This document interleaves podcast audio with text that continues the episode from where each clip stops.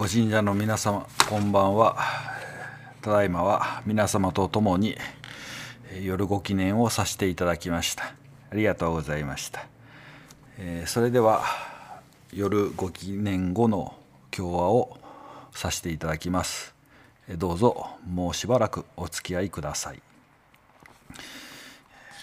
今夜取り上げる見教えはいざない56ページに次のような見教えがございます。天地の親神様に信心するのは一生死なない親を持ったようなものである。どんなことでも遠慮はいらぬ。すがりつくような思いで願え。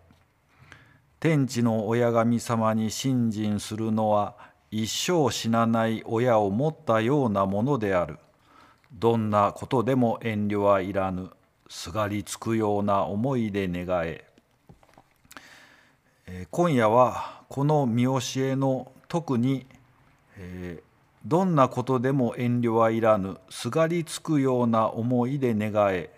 の部分に焦点を当てて、え少しお話ししてまいりたいというふうに思います。えー、私がお道の教師にお取り立ていただいて、まあ、しばらくしたある日のことなんですけれども、まあ、私が以前勤めていた専門学校のですね、えー、生徒さんから、えー、連絡がありましてあの、まあ、同級生が何人か集まって、まあ、小規模なんですけれども、まあ、同窓会のようなものを、まあ、やりたいと。でそこで、まあ、当時、まあ、担任でありました私にも、まあ、先生どうぞよければ、まあ、参加してもらえませんかと皆さんも喜ぶんでと、まあ、いうことで、まあ、幹事の子からですね、まあ、私の方に、まあ、電話があったんです。でそれはもう分かりますあの日時が合えばぜひともまあ参加させていただきたいということであの快く了承したわけですがまあその時に、まあ、その幹事のことももう非常に久しぶりに、まあ、連絡を取ったものですから、まあ、卒業後のですね、まあ、就職のいきしてからの、まあまあ、いきさつとか、まあ、近況報告ですね、まあ、いろんな、まあ、世間話も、たくさんしたんです。でその中でまあ唐突になんですけどもその彼女の方がですねまあ最近のまあ悩みというか気になることとして私先生私最近美容院に行くのを少しまあためらっていると、まあ、迷っているとまあ言うんですね。で私はまあ何の話かいなとどういうことかいいなとまあ思ってまあ聞いておりましたら、まあ、実は彼女はあのアトピー性皮膚炎を患っておりましてでそれでまあ美容院に行くのがまあ行きづらいと、まあ、そういうことだったんです。まあ、それでもですね私はちょっと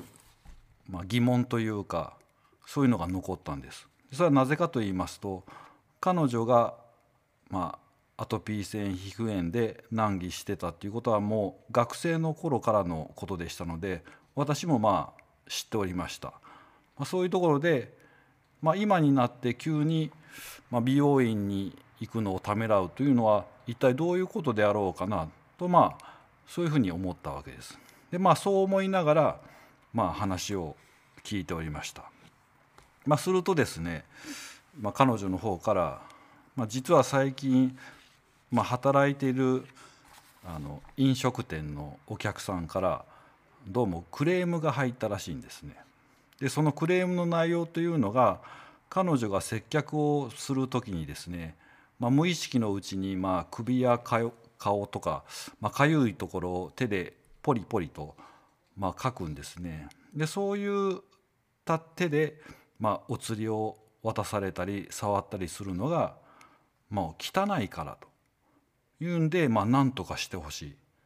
というような内容のまあクレームだったわけです。それでそのクレームを受けた別の社員さんもですね、まあ、上司に報告する義務がありますので一応上司に報告したそうで。で上司もそれを聞いてですねもちろんそういうことだからといって辞めてもらうとか、まあ、そういう話ではないんだけれども、まあ、一応そういう電話があったと。いうことを、まあ、上司の方から、まあ、彼女は聞いたと。でまあまあちょっと気にしておいてくれということだったんですね。まあ、それでも彼女の方はですね、まあ、この一件以来ですねえそういうことあるのかということでまやたらと人の目がですねどんどんどんどん気になるようになって仕方がなかったというわけです。でそれで、まあ、美容院に行くのもそういうことがあったのでちょっと嫌だなちょっと何か言われるのかなというふうにしてまあ迷っているということだったんです。まあ、私はそれはもう本当に大変で難儀なことだなと、まあ、思いながら聞いておったんです。まあ、最初の頃は、まあ、病院行く行かないということが、まあ、ちょっと言い方悪いですけれどももうそんな些細なことで何を悩んでいるのだろうとまあ軽く考えておったんですけれども、まあ、話をしっかりと聞いていくとですね、まあ、彼女の苦しみがあるいは悩みがですね、まあ、少しずつ少しずつ見えてきまして、まあ、それも私も知らない間にまあ祈るような思いで、まあ、彼女の話を聞いてたんです。他人の目から気になって美容院に行きたくないという、まあ、彼女の気持ちはですねまあ、彼女が社員さんからそういう指摘を受けたっていう時に一体どういうふうな思いで聞いてたんだろうかと。あるいはこういう話をですね彼女の両親がもし聞いたらその両親は一体どういう思いでになられるんだろうかと、まあ、そういうことをま聞きながら想像するとですねもうそれはそれはもう神様に祈らずにはいられないという気持ちにまあどんどんどんどんなっていきまして。やはり人の悩みはしっかりとじっくりとまあ聞いてみないとですねその苦しみや悩みの深さというのはなかなか理解できないものだなというふうに私はその時あの教えられた思いがしました実はそういうこの経験もですね今私がお取り次ぎをしている中で非常に生かされているわけです。一見すると些細なことだと思われるようなことでも当人にとってみたら難儀難重であるということがまああります。どんなことでも遠慮はいらぬすがりつくような思いで願えという見教えはですねそういうような難儀の本質を見抜いておられる教祖様が何としても氏子を助けたいという思いからの、まあ、メッセージのように私には聞こえます。お取り次ぎをさせていただいておりますとご信者の方からから言われることがありましてそれはですね「先生私こんなことを神様にお願いしたらご無礼ではないでしょうか」こんなわがままなお願い事したら神様に怒られるんじゃないでしょうかと。そういった類のことが言われることがあるんです。私はその度に「いや決してそんなことはありません」と「心配いりません」と。いうふうに言います。まあ、人がですね難儀を被るにはいろんなまあ経緯やいきさつがあるわけですが場合によっては自分自身のエゴとか些細な勝手わがままがですねそういうことが引き金となって被る類のまあ難儀もあります。まあこのような時はご信者の方々もまあ事の次第の説明をですねお届けされるのが恥ずかしかったりそれは身から出たサビじゃないかということで先生に怒られるのではないかとそういうふうにして気が引けたり結果としていろいろな思いが錯綜してですねなかなかお届けできなかったりしづらかったりされるようです。お届けをするのに勇気がいるというふうにおっしゃられる方もおります。えー、取次者の私といたしましては、まあ、見教えの通りですね繰り返しになりますけれどもどんなことでも遠慮はいらぬすがりつくような思いで願えでありますから一切合切をですね気になさらずにお届けしていただきたいというふうに思っております。むしろその方が私としてはとてもありがたいし嬉しいしご信者の方から信頼されているんだなという思いになります。ここから少しあの取次者とはというふうなとこの話になりますけれどもですからご信者の方とは直接関係のないことになるかもしれませんがちょっと説明いたしますと取次者というのは、まあ、いわば罪の重さによって罰やですね量刑を決めるような裁判官のようなものでもありませんし、まあ、倫理や道徳とか規範ですねそういうのに従ってそれは良いよとかそれは悪いよというふうに教える教育者でもまあありません。取次者というのは、まあ、いわば例えるなら、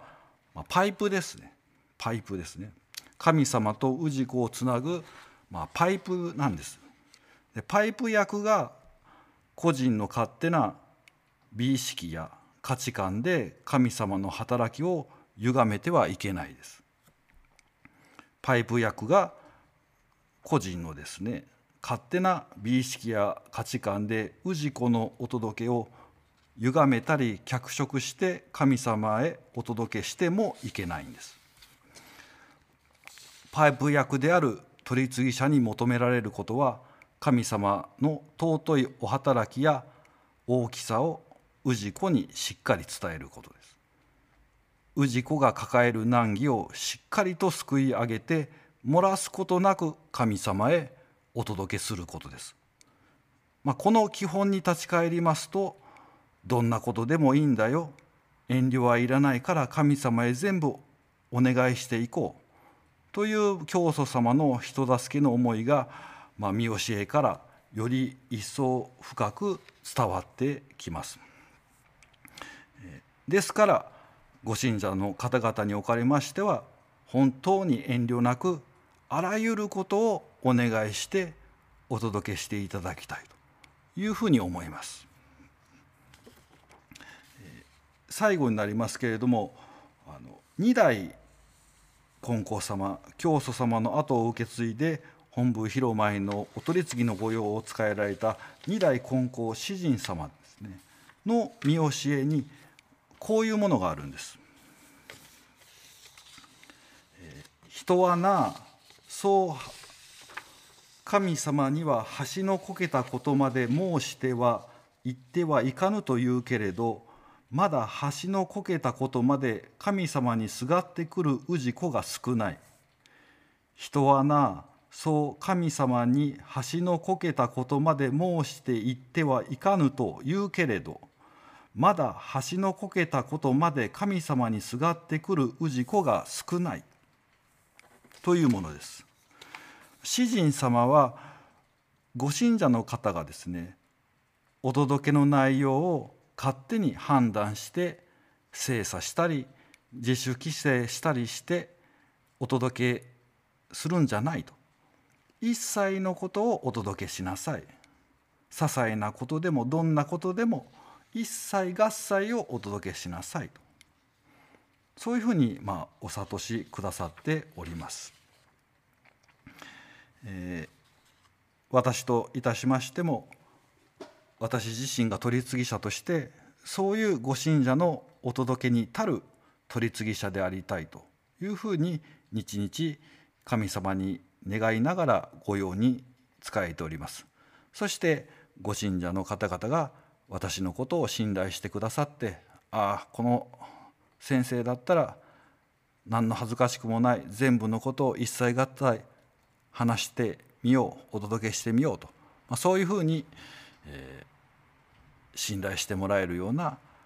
取り次ぎ者になりたいというふうに思って日々ご用させていただいております。えー、以上で今夜のお話とさせていただきます。皆さんありがとうございました。そしておやすみなさい。